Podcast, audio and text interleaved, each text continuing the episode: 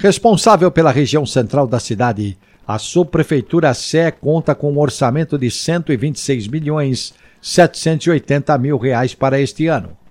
É o que indica a Lei 18.063-2023, que trata do orçamento da capital paulista para 2024, sancionada em dezembro.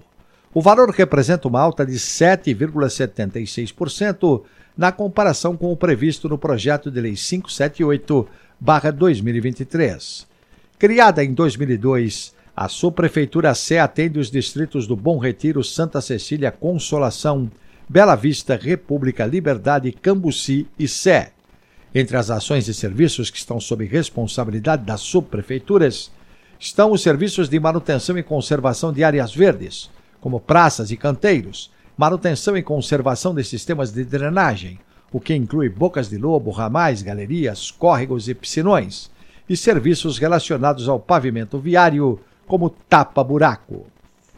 Os detalhes sãopaulo.sp.leg.br